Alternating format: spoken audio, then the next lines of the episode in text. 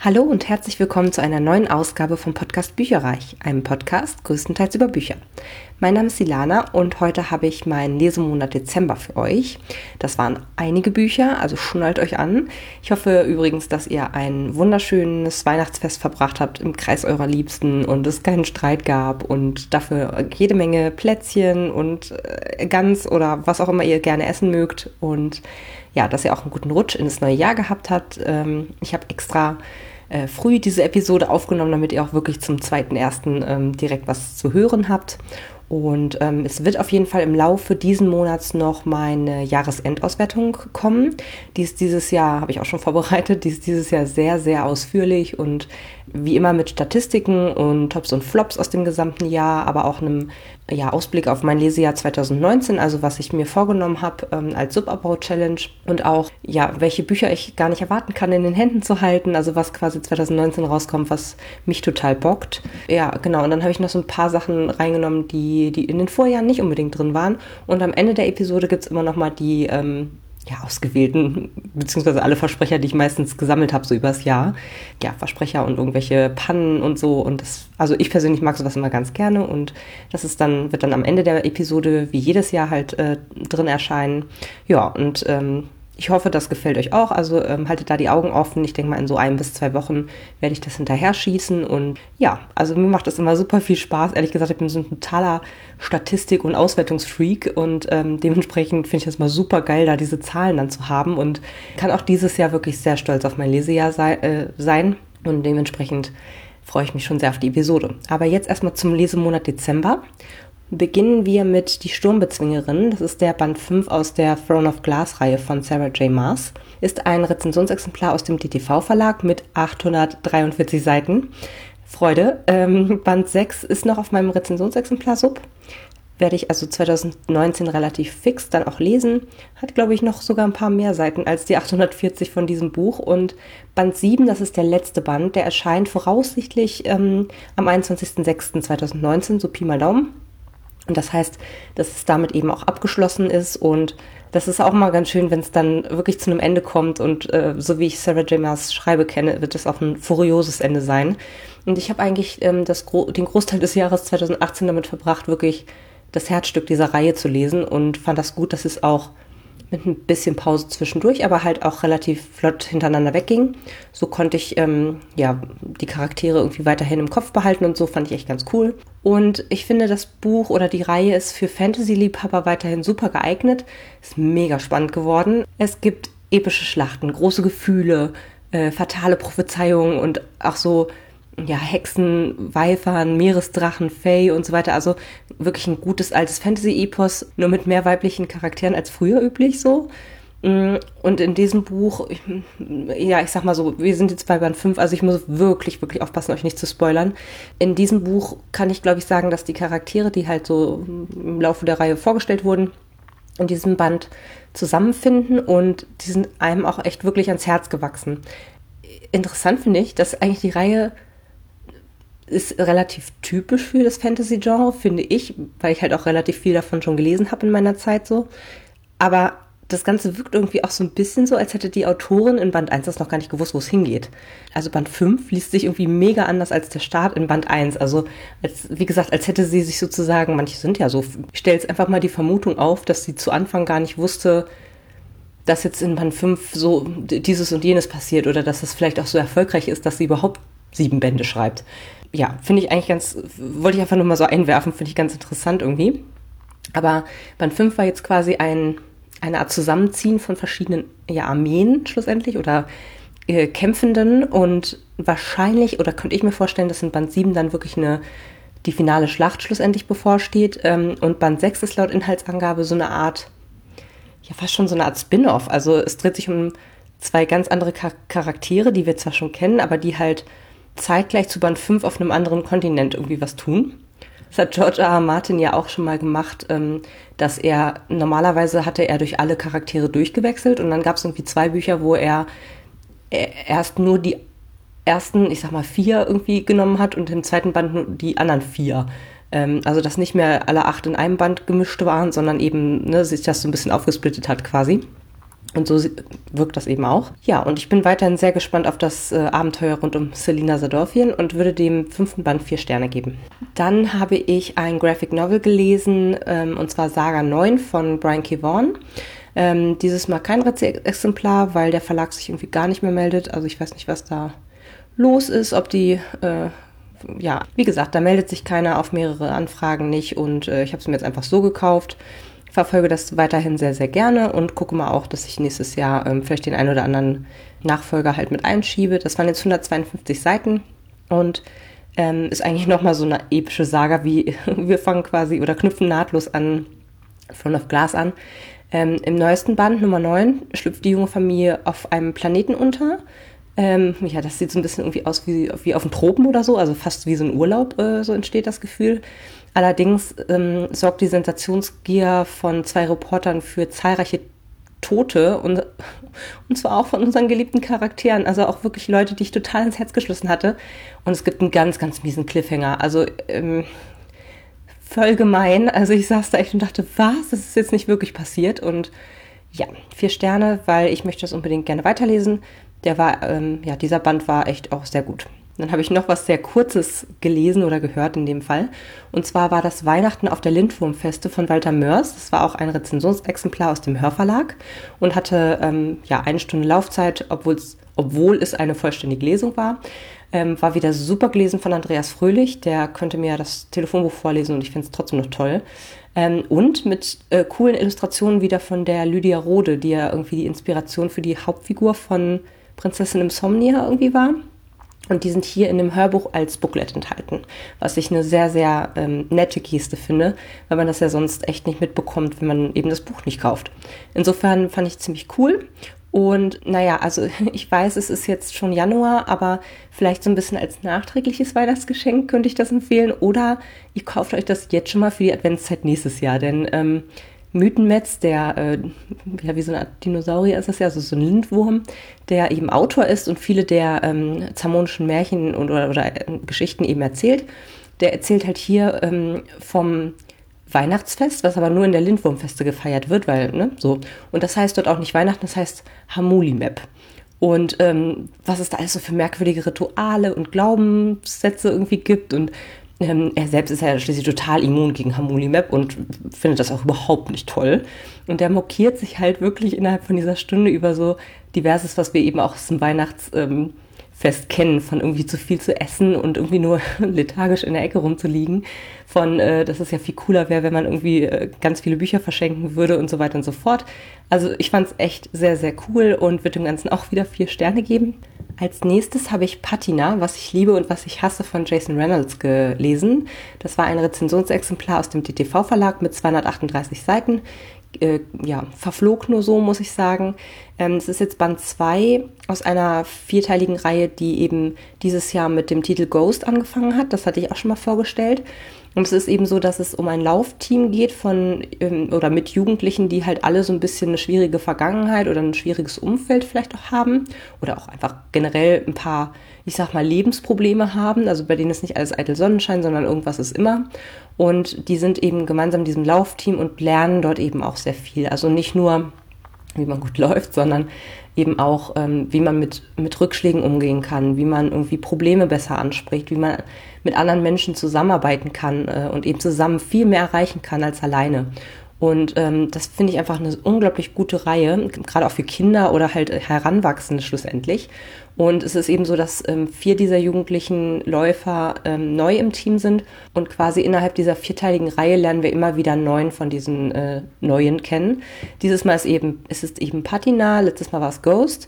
Und ähm, ja, Patina hat einen Vater, der leider viel zu früh gestorben ist. Der war Konditor.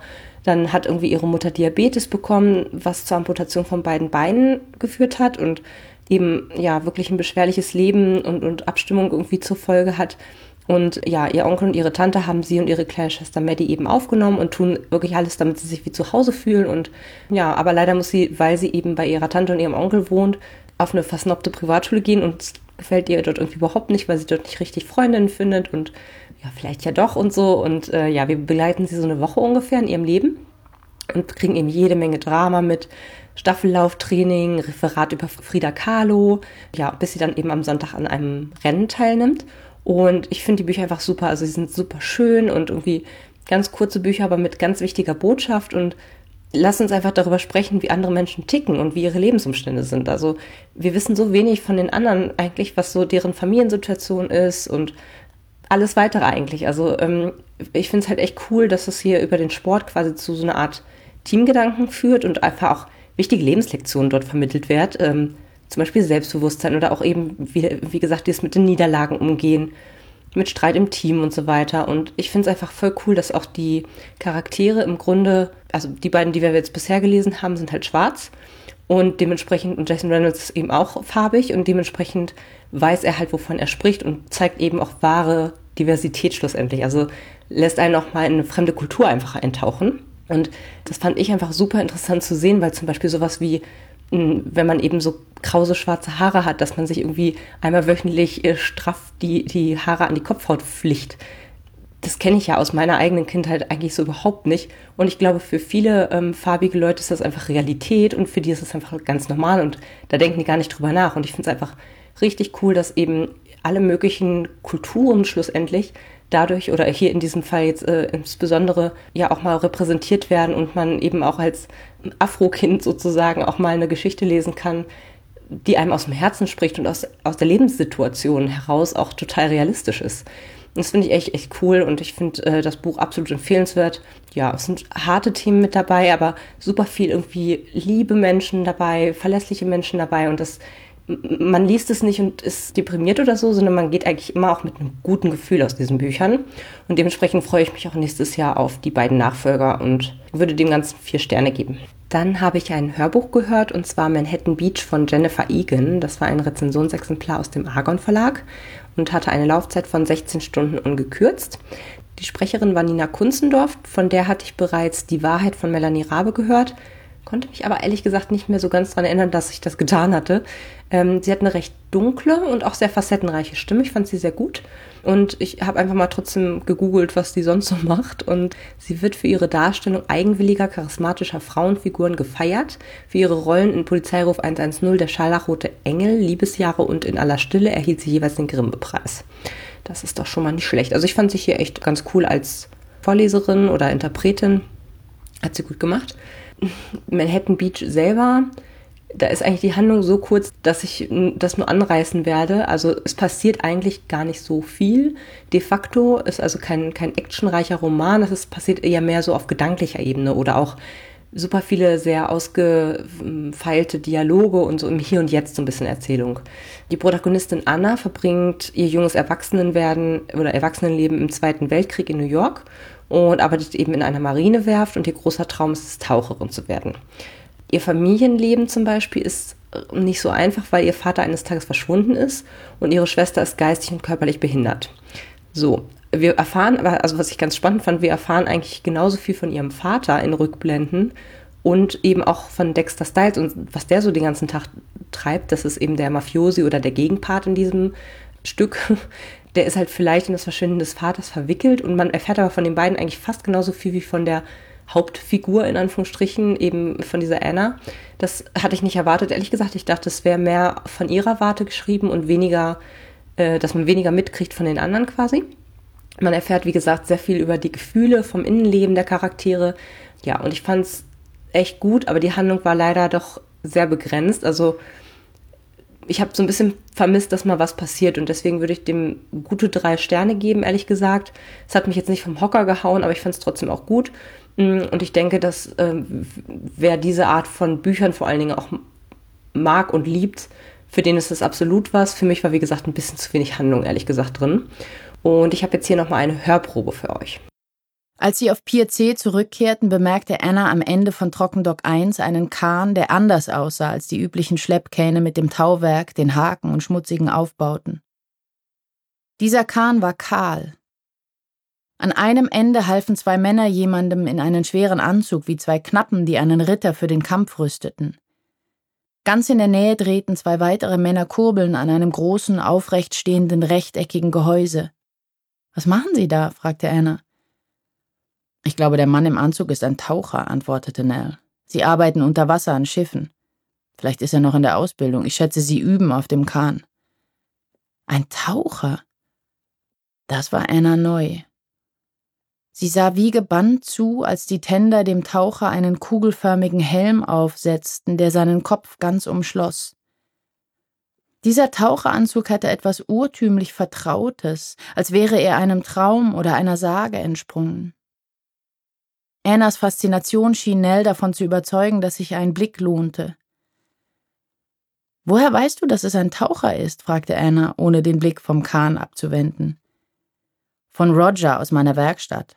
Sie suchen Zivilisten, die sich freiwillig melden. Er will es wegen des Gefahrenzuschlags machen. Der Taucher kam auf die Beine und stelzte hünenhaft zum Rand des Kahns, drehte sich um und stieg auf einer Leiter ins Wasser. Die Bucht wirkte so undurchdringlich, als wäre sie aus Stein, aber er verschwand darin, bis nur noch der kugelförmige Helm zu sehen war.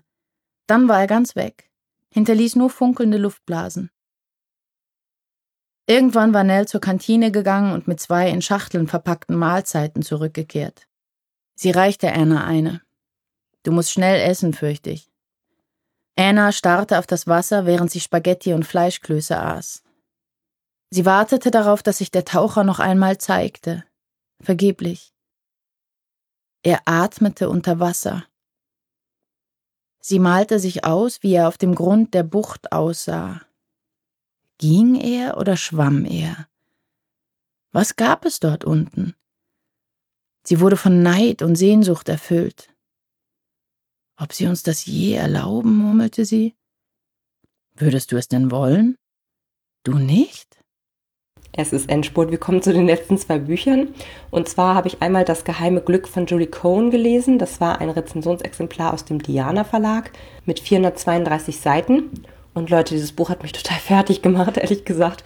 Ähm, es geht um ein altes Ehepaar, Robbie und Emily. Und man merkt eigentlich, dass sie sich sehr lieben, ihr halbes Leben miteinander verbracht haben, aber sie haben eben auch ein großes Geheimnis, was man eben erst ganz zum Schluss erfährt. Und das könnte halt ihr ganzes Leben, so wie sie es kennen, ruinieren. Problem an der ganzen Geschichte ist, dass Robbie Alzheimer bekommt und die beiden haben einfach Sorge, dass er sich irgendwann mal verplappert, weil er sich einfach an dieses Geheim oder dieses Geheimnis halt ausplappert, weil er Alzheimer hat und sich nicht mehr erinnern kann, dass er das nicht sagen soll. Und dann geht's eben in Rückblenden, äh, irgendwie nach 1990, nach 1972, nach 1962 und so weiter und so fort. Also ähm, zu diversen Stationen sozusagen. Es wird halt alles rückwärts erzählt. Also 1990 kommt zuerst und dann eben die anderen Sachen. Und dann wird halt alles Mögliche sozusagen nachträglich aufgeräumt, so von wie waren sie eigentlich zu Anfang, als sie ein Paar geworden sind, warum hat sich Emily mit ihrer Familie in England verkracht, Robbie hat noch einen Sohn, der heißt William, der wächst ohne ihn auf, äh, dann der Versuch, ein gemeinsames Kind zu bekommen und so weiter und so fort. Also ähm, man erfährt so nach und nach halt die Geheimnisse der beiden, aber wirklich erst in der aller, allerletzten Rückblende äh, wird eben enthüllt, was die Wurzel von allem ist. Und ich war so geflasht, ehrlich gesagt, von dieser Auflösung. Ich hätte nie damit gerechnet. Nie. Ich fand es sehr, sehr, sehr, sehr gut gemacht. Gerade auch mit diesen Rückwärtsblenden, die halt recht weit vorne anfangen, sage ich jetzt mal. Und ich fand auch diese äh, Rückblenden, die haben jeweils so eine krasse eigene Stimmung irgendwie transportiert. Das war, als wären das irgendwie fünf verschiedene Bücher. Das fand ich richtig, richtig toll.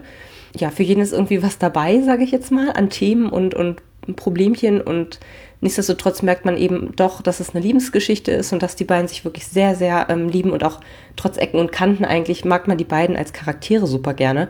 Und also ich muss echt sagen, diese 430 Seiten sind super verflogen. Ich fand es total herzerwärmend, wie gesagt, total schockierend zum Schluss irgendwie.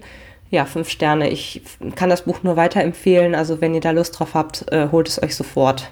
Als allerletztes habe ich noch etwas Amüsantes für euch und zwar ein Hörbuch aus dem Argon Verlag. Es hätte alles so schön sein können von Horst Evers, war auch ein Rezensionsexemplar. Und das Ganze hatte eine Laufzeit von acht Stunden und war eine ungekürzte Autorenlesung. Äh, grundsätzlich fand ich auch, dass Horst Evers das selber sehr gut gelesen hat. Der liest ja auch recht viel oder ja fast alle seine anderen Hörbücher, glaube ich, selber. Nur was ich ein bisschen schade fand, also da hat man es dann schon auch gemerkt, dass er eben keine Schauspielerausbildung genießt. Ähm, bei einem Charakter, der halt so eine so kratzige Reibeisenstimme irgendwie hatte. Da ist er manchmal mitten im Sprechen in seine normale Stimme irgendwie zurückgefallen. Ich finde, da hat man dann doch gemerkt, dass da ein bisschen mehr zugehört sozusagen, ähm, als nur vorzulesen. aber hat mich überhaupt nicht gestört. Also ich fand es trotzdem super. Die Story ist eigentlich relativ schnell erzählt. Also ähm, ich sag mal, ein junger Mann äh, hängt aus Faszination sozusagen vom Puff auf dem Plattenlande rum und dann bekommt er halt zufällig mit, dass dort jemand aus dem Fenster stürzt und zu Tode kommt. Und ja, kommt eine junge Frau hinterhergelaufen und dann hilft er der spontan, äh, die Leiche verschwinden zu lassen.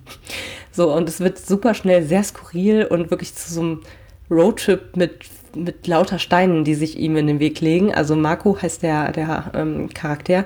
Der hat halt, äh, trifft irgendwie seinen Mathelehrer, seine beste Freundin Mareike spielt irgendwann noch eine Rolle. Dann eben die, so ein bärtiger Schläger, von dem ich vorhin schon mit der Reibeisenstimme erzählt habe. Marcos Mutter, ein Penner, der irgendwie seine Ansprüche bewahren möchte, die spielen halt alle irgendwie eine Rolle. Ähm, es sind wirklich viele verrückte Typen und ich musste echt manches Mal einfach so schmunzeln, auch aufgrund der der skurrilen Alltagskomik eigentlich. Also wirklich, äh, Maus was schafft es ja immer wieder, die, die Komik in so Alltags- und, und auch so kleinen, kleinen gedanklichen Menschen einfach zu finden. So. Hier insbesondere eben übers Dorfleben würde ich sagen, macht er sich auch so ein bisschen lustig oder beschreibt einfach, wie es ist und man findet es einfach lustig, weil es einfach so ist und weil man das eben kennt. Ja, ich fand aber teilweise hat sich die Geschichte auch ein bisschen gezogen, weil sie die Leiche einfach nicht vom Hacken kriegen so und der Rocker ist eben ihnen die ganze Zeit auf den Fersen und das ist mega nervtötend und ja, insgesamt also eine ganz nette Geschichte, ähm, wenn man sich, insbesondere wenn man sich halt irgendwie über das platte Land mal so ein bisschen amüsieren möchte, vom Dorf kommt oder sowas, also da wirklich auch ja ein bisschen Hintergrund irgendwie zu hat, dann ist, kommt das glaube ich echt gut an. Ähm, insgesamt würde ich dem Ganzen aber ungefähr drei Sterne geben, weil es sich wirklich, wie gesagt, für die acht Stunden finde ich, sollte sich das genau gar nicht ziehen, ehrlich gesagt. Genau, aber ich habe jetzt hier nochmal einen lustigen kleinen Snippet für euch, dass ihr auch mal reinhören könnt. Direktor Liesegang saß hinter seinem Schreibtisch und aß Apfelschnitze aus einer Brotbox. Sein korpulenter Körper, der wilde Bart und die krausen Haare erweckten immer den Eindruck von Gutmütigkeit und Frohsinn. Was Herr Liesegang durch geschickte Kleiderwahl wie Korthosen, Flanellhemden und Strickjacken in Erdfarben noch zu unterstreichen wusste. Dennoch war jedem Schüler klar, dass sich hinter dieser gemütlichen Fassade ein strenger, knochenharter und unnachgiebiger Herrscher verbarg. Eine Ewigkeit, also mindestens zwei Minuten lang, ließ er mich einfach vor seinem Schreibtisch stehen. Und ich durfte ihm dabei zusehen, wie er sich einen Apfelschnitz nach dem anderen in den Mund schob. Dazu blätterte er desinteressiert in irgendwelchen Unterlagen und schaute etwas in seinem Handy nach. Einen der Apfelschnitze untersuchte er von allen Seiten. Kurz vor dem Zubeißen hielt er dann jedoch inne und fragte plötzlich Weißt du, was eine Kronzeugenregelung ist? Ja. Nun biss er ab, um dann mit vollem Mund fortzufahren. Und?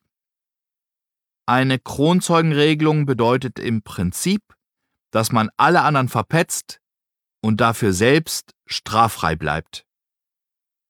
Er steckte sich den Rest des Apfelstücks in den Schlund und brauchte eine ganze Weile, bis sein Mund wieder leer genug zum Sprechen war.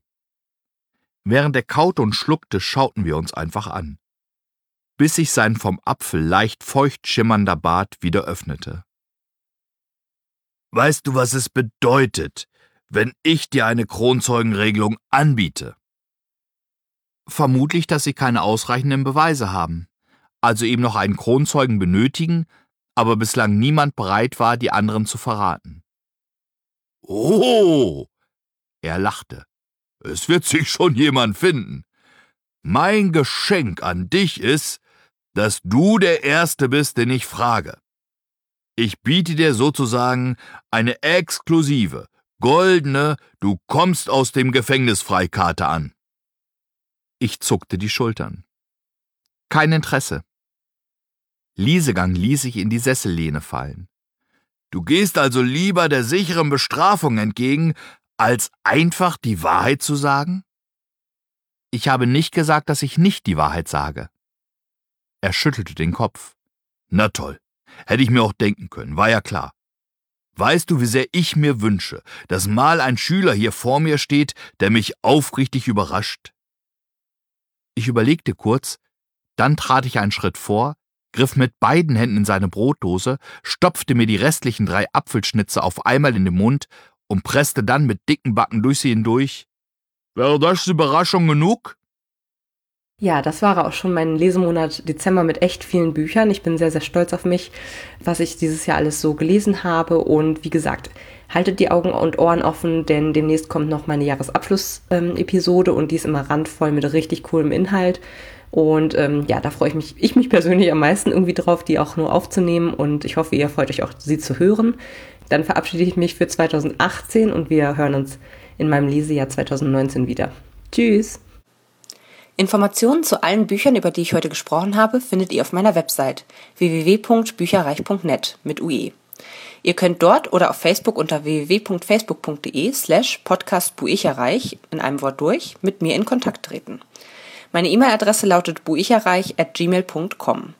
Wenn ihr diesen Podcast über iTunes abonniert habt, würde ich mich riesig freuen, wenn ihr mir eine 5-Sterne-Bewertung hinterlasst.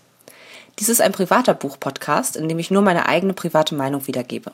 Wenn mir ein Buch oder Hörbuch kostenlos zur Verfügung gestellt wird, kennzeichne ich es entsprechend auf meiner Website.